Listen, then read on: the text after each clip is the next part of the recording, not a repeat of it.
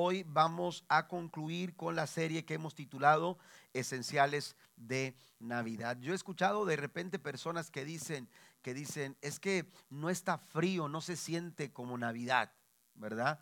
Y, algunos que somos un poco más este, soñadores, ¿verdad? Que, que, no salimos de aquí del valle, este, pensamos en que Dios nos conceda una blanca Navidad. Amén. ¿Se acuerdan aquella vez que, no, no sé qué fue, el 2004 o por allá, eh, nosotros estábamos terminando el servicio navideño en la iglesia de mi suegro, eh, en, en, en Hueslaco, y mi suegro estaba orando, despidiendo el culto, cuando de repente uno de los sugieres eh, entran, entra gritando, está cayendo nieve. Amén. Y, oiga, pues todos salimos este, de la iglesia y sí, estaba empezando a caer nieve y yo creo fue la última vez que, que por aquí vimos nieve, pero eh, eh, todos de pronto decimos, no, es que si, si, si no estamos en, en, cierta situación, en ciertas condiciones, con ciertos elementos, pensamos que hace falta algo para la Navidad, pero lo más esencial y lo más importante, la razón principal de la Navidad es Jesús. Amén. Es Cristo. Y una Navidad que no está centrada en Jesús no puede ser eh, una celebración navideña. No podemos nosotros estar eh, eh, desenfocados de Jesús. Tenemos que enfocarnos en Él. ¿Por qué? Porque Él es la razón de la Navidad. Y ese es el propósito del por qué hemos estado compartiendo todas esas temáticas durante las últimas semanas, recordando aquellas cosas esenciales de la Navidad. Y hoy vamos a hablar de...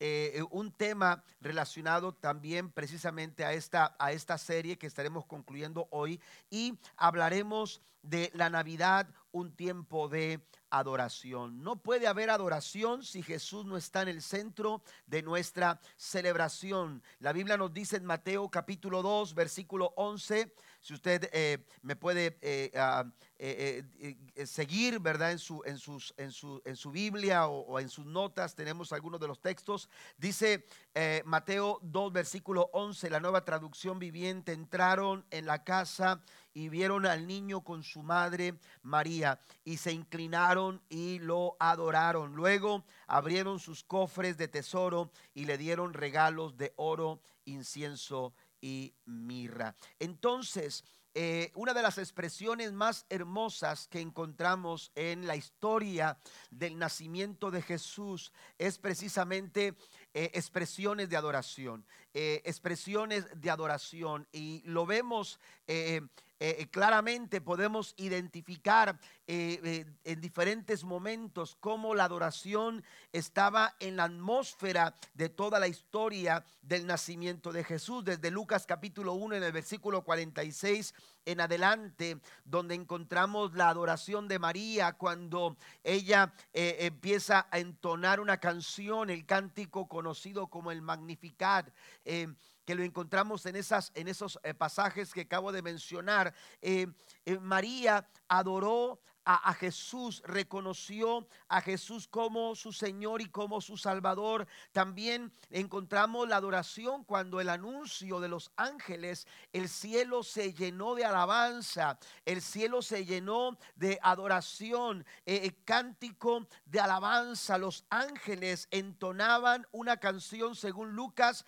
capítulo 2, versículo 8 al versículo 20. Eh, encontramos adoración también en ese momento y también lo encontramos en las citas que acabamos de leer en Mateo capítulo 2, versículos 7 al 11, donde los sabios del oriente vinieron de muy lejos precisamente con el propósito de postrarse delante de la presencia de Jesús, el rey que había nacido, y dice la escritura que vinieron para adorarle. Y es que la época navideña, la época de Navidad es un tiempo para adorar, es un tiempo de adoración. La Navidad nos invita a expresar nuestra adoración al Señor. Y no quiere decir esto que solamente en Navidad podemos adorar. Eh, no, no, malinterpretemos lo que estoy diciendo eh, o malentendamos lo que digo. Podemos adorar en todo tiempo. De hecho, el Salmo 95,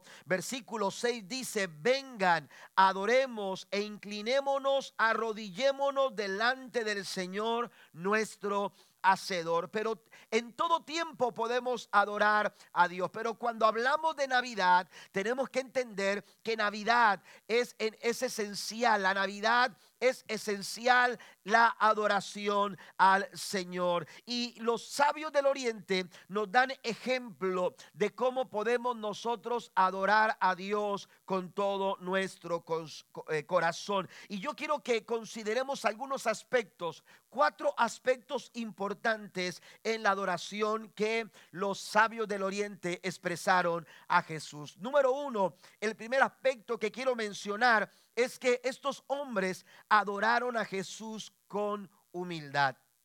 Lo hicieron, aleluya, con humildad. En Mateo capítulo 2, versículo 1, la nueva traducción viviente dice, Jesús nació en Belén de, de, Judea durante el reinado de Herodes. Por eso, dice, por ese tiempo, perdón, algunos sabios de países del oriente llegaron a Jerusalén. Otra versión dice, llegaron hasta Jerusalén y preguntaron. Ellos comenzaron a investigar el lugar eh, donde había nacido el rey de los judíos. Eh, eh, es importante eh, ver la forma en que estos hombres adoraron a Jesús. Lo hicieron desde el momento mismo en que determinaron salir en busca del rey de los judíos. ¿Quiénes eran estos hombres? ¿Quiénes eran los sabios del oriente, conocidos también tradicionalmente conocidos como los tres reyes magos, ¿verdad?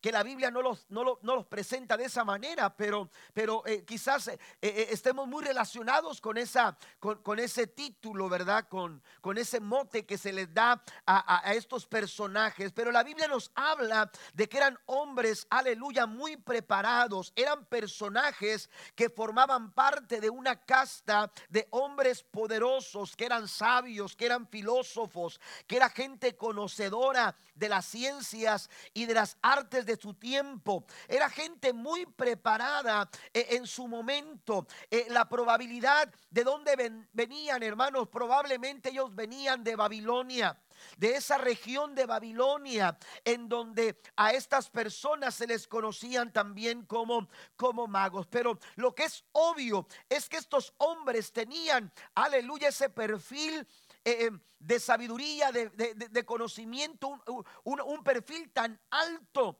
aleluya, que, que, vale la pena señalar que aún siendo no judíos, aún siendo no de la cultura hebrea y no, ha habido, eh, no habían crecido, aleluya, con el conocimiento de las escrituras, ellos fueron sensibles Amén. A lo que Dios estaba haciendo eh, eh, en ese momento. Ellos, eh, su corazón fue sensible.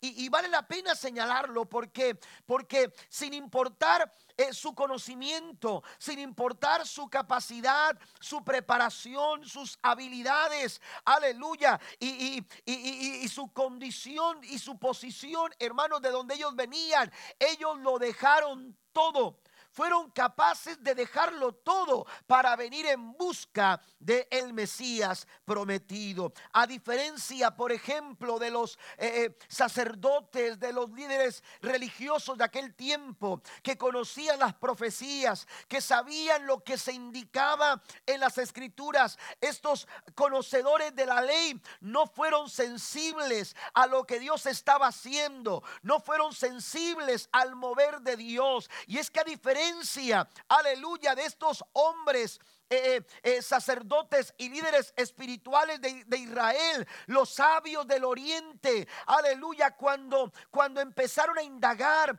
y a conocer lo que Dios había hablado a través de los profetas, su corazón fue sensible porque fue humilde al reconocer lo que Dios estaba por hacer en su momento. La humildad a diferencia de la soberbia, nos acerca a Dios. Mientras que la soberbia nos aleja de Dios y no nos permite, aleluya, relacionarnos con Dios, la humildad dispone nuestro corazón para poder relacionarnos con Dios en todo momento. Por eso es importante mencionar aleluya, la humildad con que estos hombres se acercaron al Señor. Su actitud humilde, aleluya, les dio la oportunidad de percibir, aleluya, el momento en que Dios estaba trabajando su propósito, aleluya, por redimir al pueblo de su pecado. Santiago capítulo 4, versículo 6 es muy claro cuando señala la diferencia entre la humildad y la soberbia, pero él, da mayor gracia, dice Santiago. Por esto dice, Dios resiste a los soberbios y da gracia a los humildes. Aleluya. Eh, los soberbios dice que el Señor los resiste. No sé, no hay forma en que Dios se pueda relacionar con los soberbios, pero con los humildes el Señor muestra su gracia, el Señor muestra su favor. Cuando se trata de adorar a Dios, Hermanos, la adoración es la expresión más cercana que podemos tener con el Señor. Y por ello, cuando hablamos de adorar a Dios, tenemos que entender que debemos hacerlo con la debida humildad en nuestro corazón. Porque la soberbia nos aleja de Dios, pero la humildad nos acerca a Él. No podemos adorar a Dios desde el orgullo.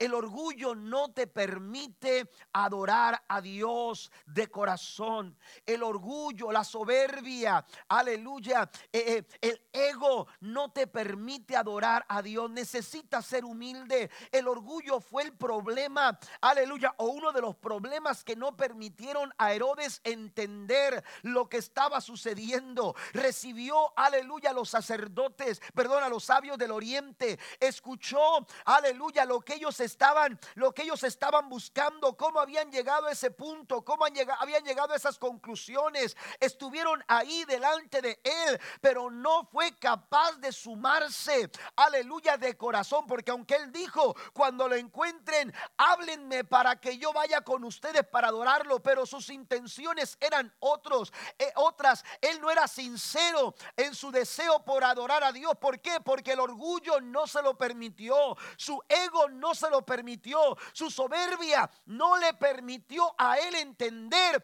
lo que Dios estaba haciendo en su momento. El orgullo no te permite adorar al Señor. El orgullo y la soberbia de Herodes, aleluya, no se lo permitieron, sino que despertó en él un odio sobre aquel niño aún sin conocerlo. Por ello es importante que nos humillemos delante del Señor y que lo adoremos con humildad de corazón, porque Dios está cerca, Dios muestra gracia, Dios muestra favor, Dios manifiesta su misericordia con aquellos que son humildes. Nuestra capacidad de adoración crece a medida que nosotros somos humildes a medida que nosotros, aleluya, desarrollamos mayor humildad en nuestras vidas. Mire lo que dice el Salmo 51, versículo 17. El sacrificio que te agrada es un espíritu quebrantado. Tú, oh Dios, no desprecias al corazón quebrantado, al corazón arrepentido. La humildad, necesitamos desarrollar esta actitud en nuestras vidas para poder adorar a Dios en esta Navidad. Aleluya, necesitamos ser humildes y la humildad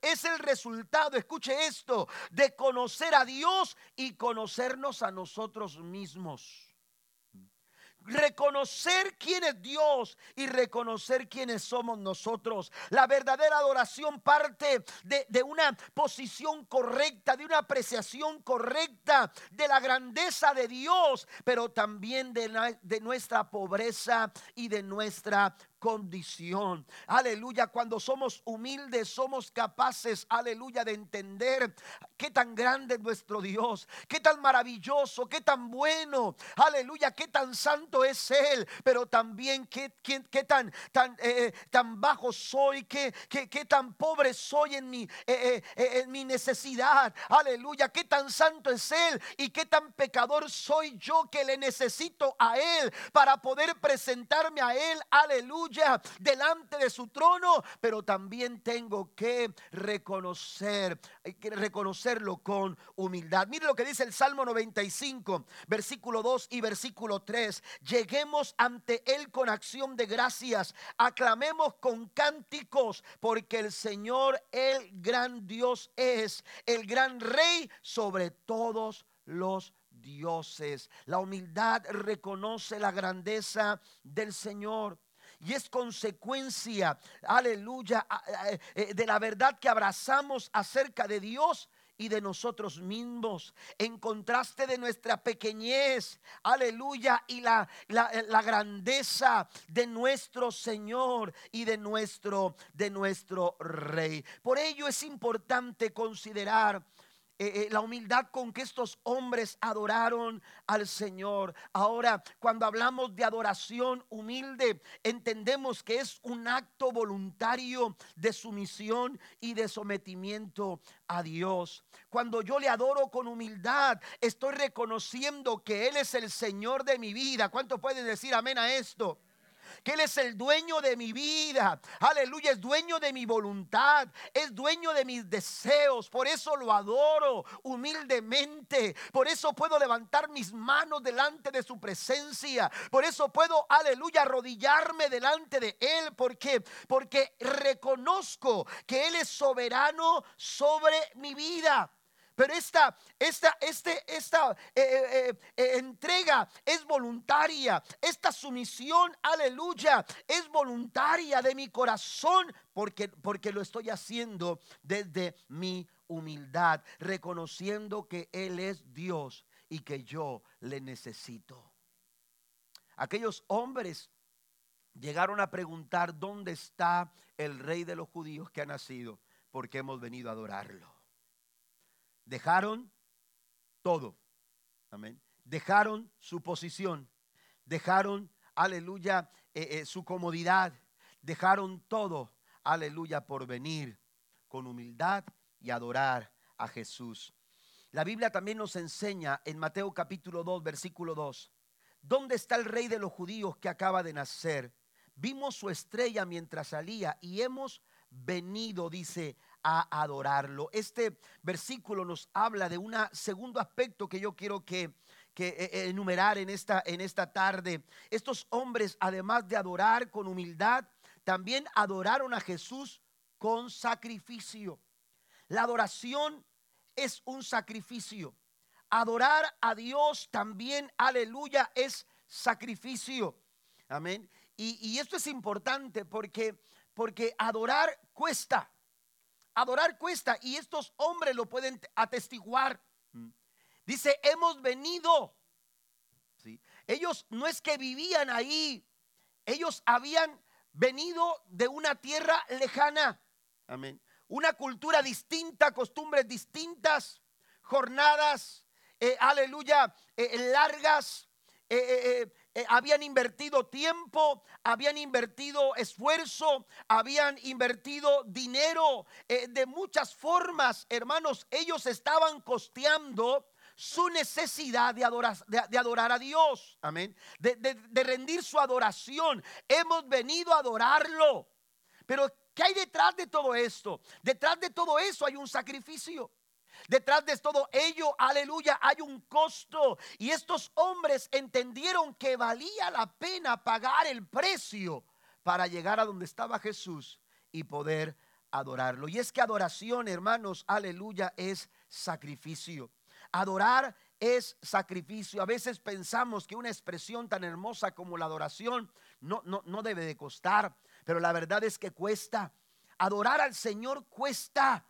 Aleluya, ¿sabe por qué? Porque cuesta renunciar a nosotros mismos, renunciar a nuestras preferencias, renunciar a nuestros deseos, renunciar, aleluya, a nuestras pretensiones, renunciar a aquello, aleluya, a lo que nosotros buscamos. Siempre que alguien adora, hay algo que se está sacrificando.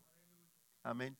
Hay algo que se está sacrificando. Herodes pretendió hacerles creer su interés por adorar al rey, aleluya, de los judíos que había nacido. Sin embargo, ni su orgullo, pero tampoco, aleluya, el hecho de que él no estaba dispuesto a, sacrificar su trono. Amén. Él no estaba dispuesto a sacrificar su poder. Él no estaba dispuesto a sacrificar lo que tenía aleluya, él no pudo adorar a Jesús. Cuando tú adoras a Dios, aleluya, hay una renuncia a algo. Le estás dando la espalda a algo. Estás sacrificando algo porque adorar es un acto de sacrificio. Tenemos que, aleluya, entenderlo de esta manera cuando adoramos. Aleluya, la adoración no es un deporte eh, del cual podemos estar solamente observando como un juego, un partido de fútbol, que, solamente estamos ahí como espectadores. No, la adoración no es estar como un espectador más. La adoración exige la participación de cada uno de nosotros. Cuando adoramos tenemos que sumarnos, aleluya, y tenemos que participar de lo que se está haciendo. Y cada vez que adoramos, morimos a nosotros mismos y le entregamos al Señor nuestro corazón en adoración. Porque el centro de la adoración, aleluya, no está en nosotros. El centro de la adoración es Jesús. ¿Cuántos dicen amén? Él es el centro de mi adoración. Él es el motivo, aleluya, de mi canción. Él es el motivo de mi obediencia. Él es el motivo, aleluya, por el cual yo levanto mis manos. Él es el motivo por el cual, aleluya, yo expreso mi alabanza. Y la adoración tiene un costo porque hay veces que mi cuerpo no quiere hacerlo. Hay veces, aleluya, que, que, que, eh, mi mente está enfocada en otra cosa. Hay veces, aleluya que, hay tantas cosas que buscan distraerme, tantas cosas que buscan ocuparme, que quieren robarme el enfoque y la atención que solamente se merece el Señor. Y yo tengo que renunciar a eso. Y yo tengo que sacrificar algo. Y yo tengo, aleluya, que pagar el precio sobre ese algo. Amén. Qué importante es que sepamos nosotros sacrificarle al Señor nuestra alabanza y nuestra adoración. Hay simplemente días en que tú te levantas y dices, hoy no tengo ganas. ¿Mm? Escuchaba la predicación de un hijo de pastor que, que este, a lo mejor usted también la ha oído, pero él platicaba una, anécdota en su vida siendo adolescente. Dice, vivíamos atrás de la casa, eh, eh, eh, en la casa pastoral, atrás de la iglesia. Y y, pues ahí estábamos y como hijos de pastores pues íbamos a la iglesia como cualquier otro hijo de pastor, dice, pero una mañana me levanté, eh, se empezaron a levantar todos para arreglarse para el culto, pero yo no podía levantarme de la cama simplemente porque no tenía ganas de ir al culto. Ese día yo quería decirle a mis papás, no quiero ir al culto, no tengo ganas para ir al culto. Y, este, y entonces dice que, que, ah, que de pronto... Eh, eh, eh, todos alistándose, él seguía debajo de las colchas, cuando de repente su mamá abre la puerta y lo ve acostado, todavía cubierto con las colchas, y le dice, ¿y tú cuándo te vas a levantar? Tienes que arreglarte para el culto, ya es casi la hora. Y el muchacho quiso ser muy honesto con, con su mamá. Y entonces le dijo, mamá, es que la verdad no tengo ganas de ir al culto esta mañana. Y así se quedó, no tengo ganas. Y entonces la mamá, usted sabe, ¿no? Eh, este, comprensiva, y este, le dijo, ok hijo, pues no te juzgo. Este, la verdad es que todos en algún momento no hemos tenido ganas, ¿verdad? De ir a la iglesia, ¿verdad? No creo que seas el único, no va a ser la primera ocasión, ¿verdad? Pero la verdad es que este, a veces pasa, a veces pasa. Oiga, el muchacho se acomodó en la cama y dijo, dijo, ay mamá, bueno, este, ya cuando, cuando, cuando, este, ah, eh, cuando vengan ya voy a estar, ya voy a estar de pie, que no sé qué. Dijo, no, no, no, levántese, arréglese y vamos para la iglesia. Y dijo, mamá, ves que no tengo ganas. Y luego, va a ir a la iglesia sin ganas. ¿Eh? Se va a levantar y va a ir a la iglesia sin ganas. ¿Mm? Pero mamá, no, ¿acaso a veces no se va sin ganas a la escuela? A veces se va sin ganas al trabajo. Amén. O todos siempre se van con ganas al trabajo. A veces se va sin ganas a comprar las cosas porque usted dice, ay, quisiera no quisiera estirar más la semana con lo que tenemos, pero a veces se va sin ganas a hacer muchas cosas. Aleluya. ¿Y sabe qué es lo que hacemos? Un sacrificio. El hacerlo sin ganas es un sacrificio. Levantarse por las mañanas es un sacrificio para irse a trabajar. Ese es un sacrificio. Bueno, a veces adorar a Dios. Aleluya. Aunque tu cuerpo no quiere, aunque tu mente no quiere, aunque tu corazón a veces como que tu carne está luchando por ahí, el hacerlo es necesario que te levantes para adorar al Señor. Aleluya, porque Dios se agrada de nuestro sacrificio. Y hay que sacrificar la carne, hay que sacrificar nuestras preferencias, hay que sacrificar nuestros deseos, hay que sacrificarse, aleluya, quedarse debajo de las, de las, de las sábanas para venir a la casa del Señor y levantar nuestras manos para adorarlo, porque Él es el único que lo merece. Den un aplauso fuerte nuestro Dios. La adoración cuesta. Y David así lo señala en el segundo libro de Samuel, capítulo 24, verso 24, cuando Dios le dijo, tienes que sacrificar, aleluya, a causa de tu pecado, a causa de la desobediencia, tienen que sacrificarme en este lugar. Y entonces David llegó a aquel lugar y, y ese lugar le pertenecía a otra persona. Y cuando empezó a hacer el trato, aleluya, el hombre lo reconoció y dijo, no, yo te doy todo gratis, toma mi heredad, toma los animales que necesitas necesites para sacrificar, toma lo que necesites, aleluya, están a tu disposición, no tienes que pagar absolutamente nada. ¿Sabe qué dijo David? David se lo agradeció, pero después dijo, pero yo no puedo ofrecerle a Dios algo que no me haya costado nada. No puedo ofrecerle al Señor algo que no me cueste. Adorar al Señor cuesta. Y hay que renunciar a muchas cosas. Y cuando tú lo haces, cuando tú renuncias, aleluya, a tus, a, tus, a tus derechos, a tus deseos, cuando tú renuncias, aleluya, a todas aquellas cosas que te quieren robar tu enfoque en el Señor, entonces tú adoras a Dios como Dios le agrada. ¿Sabe que a veces hemos hecho de la adoración una experiencia para nosotros? ¿Mm?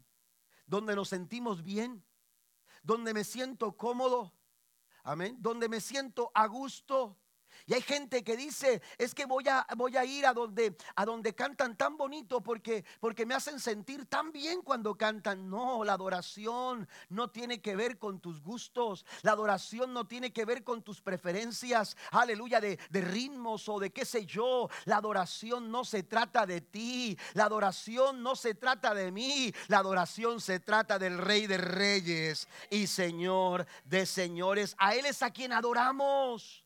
A Él es a quien adoramos y a veces hay que sacrificar ese tipo de cuestiones en nuestras vidas para poder adorar al Señor. Amén. Escuchaba la historia también de un pastor que platicaba. Eh, estaba él allá afuera eh, para despedir a las personas y de pronto allá saliendo a lo lejos se empezaba a acercar una hermana que venía con una cara así medio malhumorada. ¿Verdad? No, no era de aquí, ¿ok? Este, pero, pero eh, no estoy testificando, estoy compartiendo que alguien dijo esto. Pero venía malhumorada la hermana y, y, el pastor sabía que algo le iba a decir. Y el pastor saludando a la gente, pero no perdiendo de vista a la hermana. Cuando la hermana estaba ahí esperando a que el, pastor se, se, se, ¿cómo se llama? Terminara de saludar a alguien, se acerca y le dice, muy enojada, le dice, pastor, usted necesita hablar urgentemente con el grupo de alabanza. Y mientras desenvolvía un papel, tiene que hablar urgentemente con el grupo de alabanza. La selección de cantos del culto de hoy no estuvo nada bien. Nada bien. Y aquí tengo una lista de cantos para que, para que eh, el grupo de alabanza los ensaye y los pueda cantar. Oiga, el pastor estaba así con los ojos abiertos y escuchando a la hermana con sus demandas y exigencias. Dijo, pero no me gustó nada la alabanza este día. Y el pastor nomás le dijo con mucho, con mucho cuidado, ¿verdad? Pero muy directo, le dijo, qué bueno que no le gustó. Porque para empezar, la alabanza no era para usted. La alabanza es, siempre ha sido, es y siempre será para nuestro Dios. ¿Alguien lo cree en esta mañana? Den un aplauso fuerte al Señor. Tenemos que sacrificar. Aleluya, la adoración no es para nuestro agrado, la adoración debe de ser del agrado del Señor, debe de agradar a Dios. Romanos 12.1 dice, por lo tanto, hermanos, tomando en cuenta las misericordias del Señor, le ruego que cada uno de ustedes en adoración ofrezcan su cuerpo como sacrificio vivo, santo y agradable a Dios. La adoración es un sacrificio. Hebreos capítulo 13, versículo 15 al 16 dice, así que ofrezcamos continuamente a Dios por medio de Jesucristo un sacrificio de alabanza, es decir, el fruto de labios que confiesan su nombre. No se olviden de hacer el bien y de compartir con otros lo que tienen, porque esos son los sacrificios que agradan a Dios. Así que la adoración no es para mi agrado ni para el tuyo. La adoración es para el agrado del Rey de Reyes y Señor de Señores. Número tres, también adoraron a Jesús con alegría. Mateo capítulo 2, verso 10 dice, cuando vieron la estrella, se llenaron de alegría. Amén. Y lo hicieron, escuche esto, no porque habían terminado, eh, eh, esto debió haber sido motivo de gozo también, pero su principal alegría no era que habían terminado su jornada, no es que habían terminado el viaje, su principal alegría era saber, aleluya, que habían encontrado el Mesías prometido. Y es que cuando nos encontramos con Jesús, eso, amados hermanos, nos da motivo de gozo. La persona de Cristo, cuando, cuando lo conocemos, cuando lo hacemos, aleluya, el Señor de nuestra vida, cuando le rendimos nuestro corazón al Señor y le permitimos que Él venga a salvarnos y a transformarnos y y a ser nuestro Señor, esto trae gozo a nuestro corazón. La Biblia nos dice en Lucas 2.10, pero el ángel los tranquilizó a los pastores, les dijo, no tengan miedo, les traigo buenas noticias que darán gran alegría a toda la gente. El anuncio del nacimiento de Jesús, hermanos, era motivo de alegría para todo el pueblo. Amén. Era, era motivo de alegría. Aleluya. Cada vez que anunciamos a Jesús, cada vez que hablamos de Cristo, cada vez que experimentamos su presencia en nuestras vidas, eso es motivo de gozo. Muy a pesar de las adversidades que estemos pasando, sin importar cuáles sean las circunstancias que estemos viviendo, porque la alegría que, que Jesús nos da no depende de las circunstancias, no depende de cómo están las cosas alrededor nuestro. Mire que Pablo cuando escribe la carta a los filipenses, les dice en el capítulo 4, versículo 4, regocijaos en el Señor. Una vez más os digo, regocíjense. Y lo hace no porque le esté pasando bien. Él no está recomendando estar regocijados o tener gozo porque las cosas estaban bien. Él estaba en la cárcel. Filipenses es una carta conocida como el libro más feliz de toda la Biblia. Es el libro más feliz de toda la Biblia. Amén.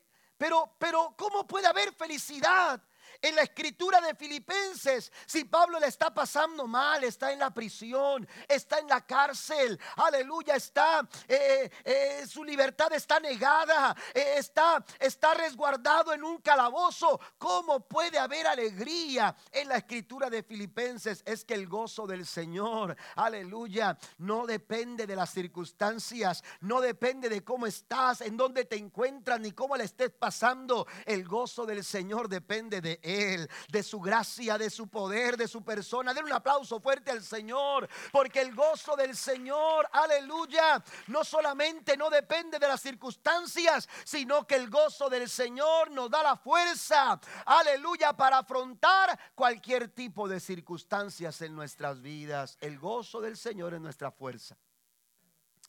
Amén. Y entonces ellos estaban alegres, alegres, aleluya, porque reconocieron quién era Jesús. Mientras que Herodes tenía el problema de que pensó, aleluya, que ese rey estaba, aleluya, eh, eh, eh, se iba a levantar como una amenaza en contra de su trono. Herodes no entendió, aleluya, qué clase de rey era Jesús.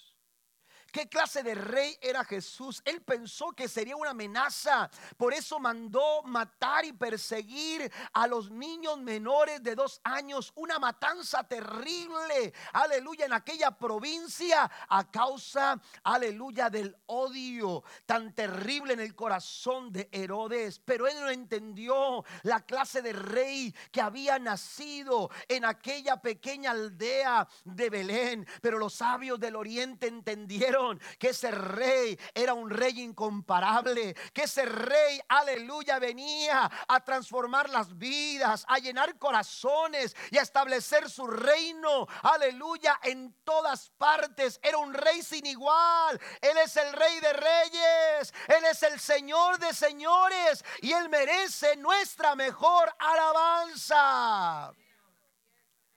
Aleluya. Mire lo que dice el Salmo 97, versículo 1. El Señor es rey.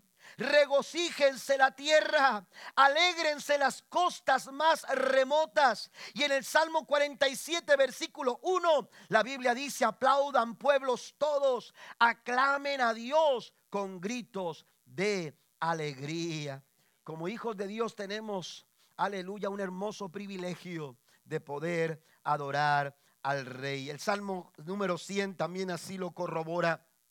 Cantad alegres a Dios, habitantes de toda la tierra. Después dice servir con alegría. Y es que servir es una manera también de adorar al Señor. Venir ante su presencia con regocijo. Eh, eh, en todo este salmo hay alegría. ¿Por qué? Porque reconocemos quién es Él. Reconocemos, aleluya, quién es nuestro Señor. La adoración no es un deber ni una obligación, es un privilegio del cual podemos nosotros celebrar y hacerlo con alegría. Ahora, la pregunta es, ¿cómo puedo, aleluya, hacer? ¿Cuáles son las razones por las cuales adorar, aleluya, debe de hacerse con alegría? Yo quiero mencionar cuatro rápidamente para avanzar. Quiero que las anote, por favor, ahí en sus notas. En primer lugar, porque la adoración se trata de Dios. La adoración se trata del Señor. Amén. Se trata de Él. Y esto es una razón de peso para estar alegres.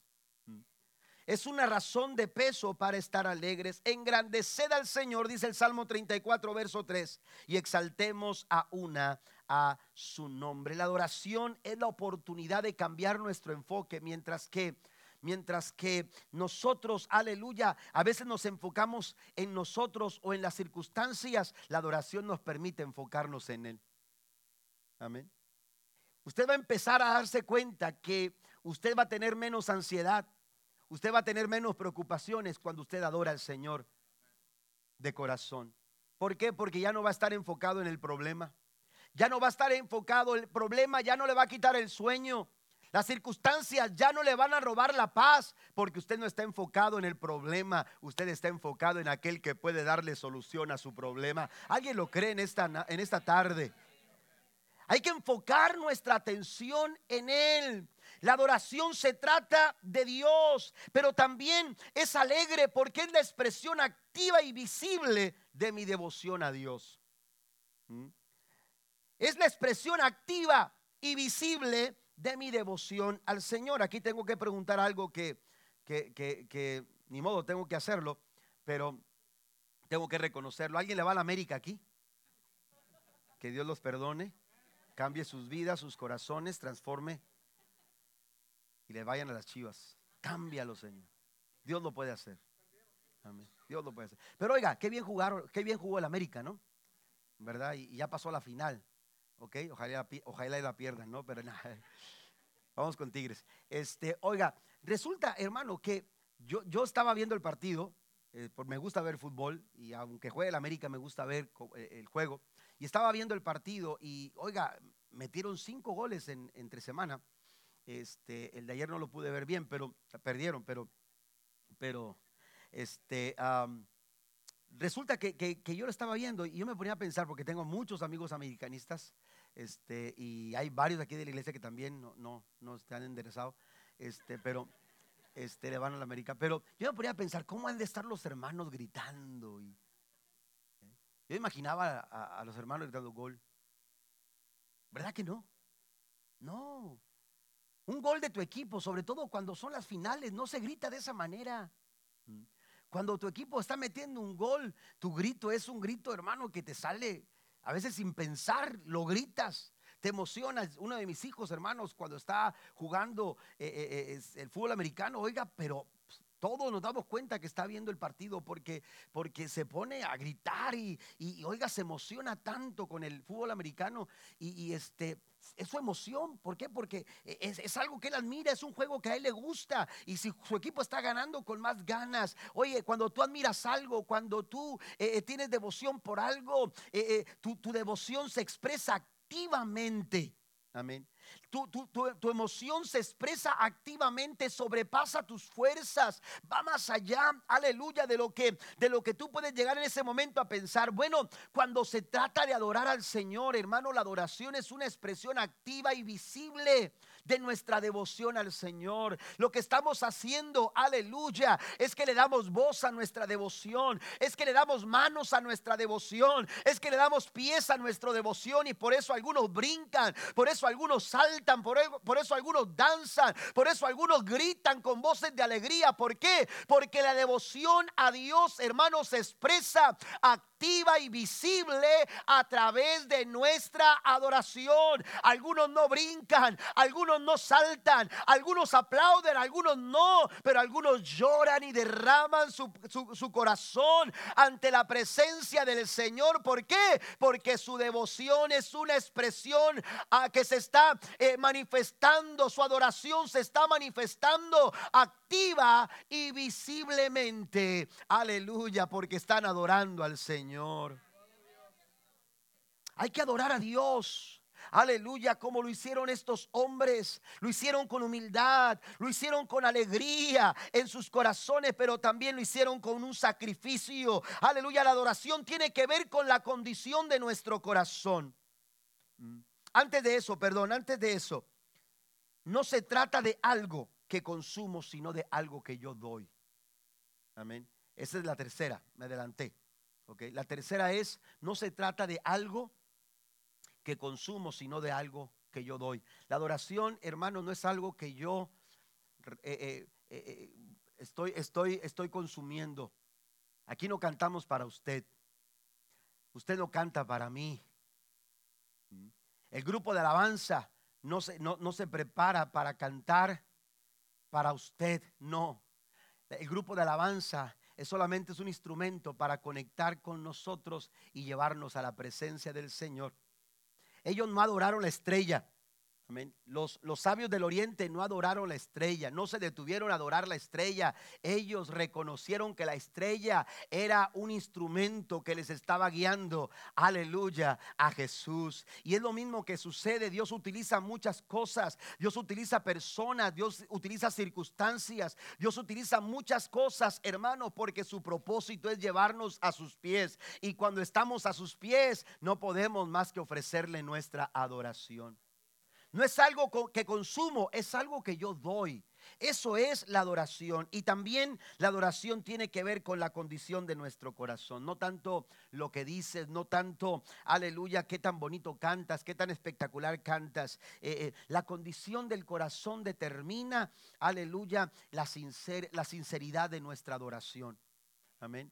Hay personas que, que que, cantan muy bonito, pero, pero la verdad, y no está, eh, eh, eh, y qué bueno que canten bonito, pero lo importante es la condición de nuestro corazón. ¿Cómo está nuestro corazón cuando adoramos a Dios? Podemos tocar instrumento, podemos cantar muy bonito, podemos hablar muy bonito, podemos expresarnos muy bonito, pero a Dios no lo engañamos. Usted me puede engañar a mí. Amén. Usted nos puede engañar a todos, pero a Dios no. Dios conoce la condición de nuestro corazón. ¿Y sabe qué dice en su palabra? El Señor dice en Isaías 29, 13, este pueblo se acerca con su boca y con sus labios me honra mientras su corazón está lejos de mí. Vamos al punto número cuatro. Pasen los músicos, por favor. Estos hombres también adoraron, además de que con humildad, además de que lo hicieron con sacrificio, además de que lo hicieron con alegría. Los sabios del oriente también adoraron a Jesús con entrega. Adoraron a Jesús con entrega. El versículo 11 dice, entraron en la casa y vieron al niño con su madre, María, y se inclinaron y lo adoraron. Luego abrieron sus cofres de tesoro y le dieron regalos de oro, incienso y mirra. Cuando estuvieron delante de Jesús, expresaron su adoración con entrega. Expresaron su adoración, hermanos, con entrega. La Biblia aquí nos señala que abrieron sus cofres. Y en cada cofre, hermanos, venían tesoros. El oro, que es símbolo de realeza, porque le reconocían como rey y como señor. También le presentaron incienso, que simboliza adoración y servicio a Dios. Ellos estaban ahí reconociendo a Jesús como Dios, pero también como nuestro sumo sacerdote. Y el tercer regalo que le presentaron fue mirra. Y la mirra es un tipo de perfume que se utilizaba para ungir a los muertos. Amén. En ello reconocían que Jesús sería nuestro redentor. Lo hicieron con entrega. Y es que el corazón de la adoración es precisamente eso, entregarnos totalmente al Señor. Ellos abrieron el cofre de sus tesoros. Dios espera que tú abras el cofre de tu corazón y le entregues cada área de tu vida al Señor. Porque cuando hablamos de entrega, Dios no espera que tú le entregues el 95% de tu vida. Dios no quiere que le entregues solamente el 95% de tu vida. El Señor quiere el 100% de tu vida. Él quiere que le entreguemos cada área de nuestras vidas, ya sea en relación a nuestra familia, nuestro matrimonio, nuestros trabajos, nuestras casas, nuestras emociones, sueños, pensamientos, conductas, palabras, dinero que le entreguemos cada área de nuestras vidas para que Él sea el Señor y Él gobierne y nos dirija. La adoración es entrega, es el corazón de la adoración. Nadie puede adorar a Jesús si no hay una entrega del corazón. Por eso Él dice, dame, hijo mío, tu corazón. El Señor quiere que le entreguemos todo lo que somos. Romanos 12, versículo 1 en la nueva traducción viviente utiliza esta palabra. Dice, por lo tanto, amados hermanos, les ruego que entreguen su cuerpo a Dios por todo lo que Él ha hecho a favor de ustedes, que sean un sacrificio vivo y santo, la clase de sacrificio que a Él le agrada. Hay tres cosas aquí que quiero mencionar rápidamente. Cuando hablamos de entrega, no puede haber una entrega si no hay una confianza total totalmente a Él. Usted no puede confiar, usted no puede entregar algo a alguien si usted no tiene confianza en ese alguien. ¿Verdad que no? Si hay dudas, si hay inquietudes, si hay alguna desconfianza, usted no va a entregar, pero usted entrega algo a aquella persona con la que usted confía. El Señor espera que nosotros tengamos la debida confianza para entregarle nuestra vida a Él.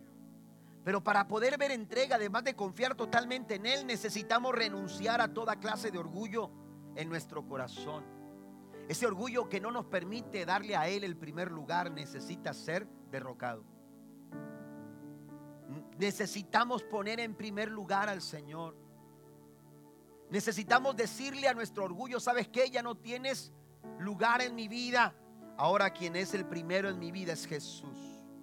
Pablo lo dijo de esta manera Pablo dijo, con Cristo estoy juntamente crucificado. Ya no vivo yo, sino que ahora es Cristo el que vive en mí. ¿Podemos decir lo mismo nosotros en esta tarde? Una debida entrega exige confianza, exige renuncia a toda clase de orgullo, pero también exige practicar la obediencia. Si queremos entregarnos totalmente al Señor, tendremos, aleluya, que mostrar obediencia en nuestras vidas. Así que Esta es la clase de adoración que debemos presentarle al Señor en esta Navidad.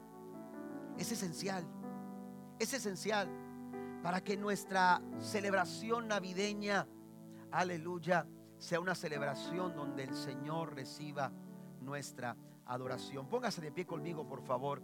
Ya estoy para terminar. Mire, la diferencia de actitud entre los sabios del oriente y Herodes está determinada por el enfoque de cada uno. La actitud de Herodes, la actitud de los sabios del oriente, hermanos, está determinada por el enfoque que ellos tenían en sus vidas. Mientras que Herodes estaba enfocado en sí mismo, en aferrarse al orgullo, a su trono y a su ego, los sabios del oriente caminaron largas jornadas con su enfoque puesto en Jesús. Por eso preguntaron, ¿dónde está? ¿Dónde está? Me llama la atención que cuando estos hombres llegaron de lejanas tierras, al lugar más cercano a donde Jesús estaba, eh, eh, estaba naciendo, o, está, había nacido, mejor dicho, ellos llegaron pensando, ya lo tienen identificado. Cualquiera nos puede dar referencia, cualquiera puede decirnos en dónde se encuentra, pero cuando ellos llegaron, ¿dónde está? Para preguntar dónde está, no encontraron respuesta. Pero su enfoque estaba puesto en Jesús. ¿Dónde está el rey de los judíos? El enfoque de Herodes terminó en odio que no lo dejaba dormir, que no lo dejaba estar en paz, porque así, ahí, así es cuando estamos mal enfocados en nuestras vidas. Pero el enfoque de aquellos sabios del oriente los llevó a los pies de Jesús. Y cuando estuvieron a los pies de Jesús dice que comenzaron a adorarle. ¿Hacia dónde está nuestro enfoque en esta mañana? ¿Cuál es el enfoque que le estamos dando a nuestras vidas en esta mañana?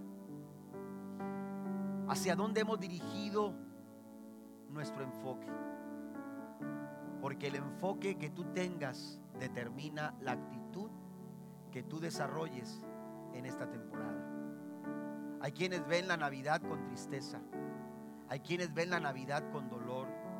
Hay quienes ven la Navidad con rechazo, como una mala experiencia, como un mal momento, como algo que no debiera celebrarse.